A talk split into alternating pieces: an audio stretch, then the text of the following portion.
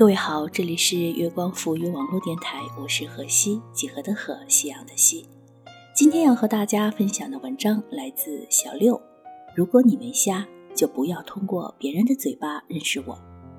欢迎耳朵们在收听节目的同时，关注我们的官方新浪微博“月光浮语网络电台”微信公众号“城里月光”和我们互动。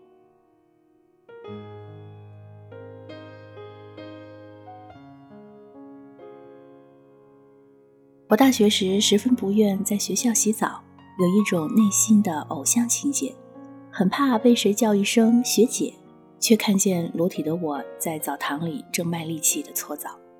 再加上年轻任性，在胸上纹了一处纹身，就更加不愿意被别人盯着看来看去。于是，在校外的一家会所办了一张水疗卡，单独一次的价格是校内的六十倍。但是环境私密，还会有精油和按摩，在我来看，这是一件极小的事儿。直到毕业后，才听同学说道：“原来上学时，同学竟然传我从不洗澡。”我哑然失笑，这是什么鬼谣言？太夸张了！可同学一副认真的样子告诉我，当时传的言辞凿凿，这就像是一枚气音的炸弹，迅速地传遍了全专业。只有我自己不知道而已。他们曾反复探讨过真假，到最后也觉得无处判断，又不好意思来与我求证。现在毕业许久，才好意思提起。可有谁知道呢？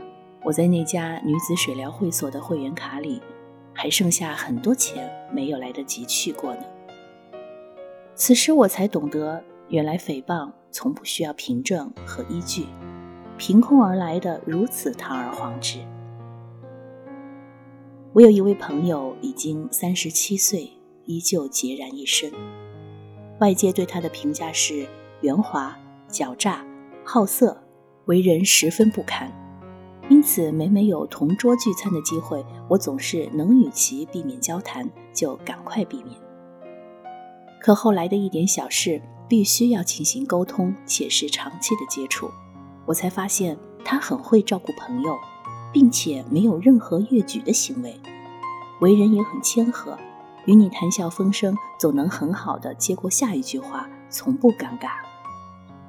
我产生了巨大的好奇感，便仔细观察他许久，才终于确定，他也许并不像外界传闻般那样。后来逐渐熟悉，成了关系不错的朋友。一次酒后，我委婉地提醒他。外界传闻也许略有误会，他应该适当解释一下。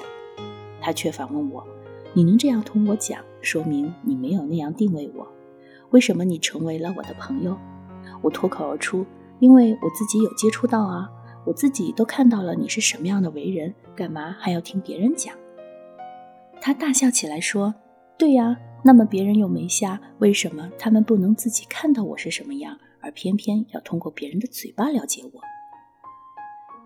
此时我才知道，原来被诽谤从不需要辩驳和解释，就该不放心上的坦然处之。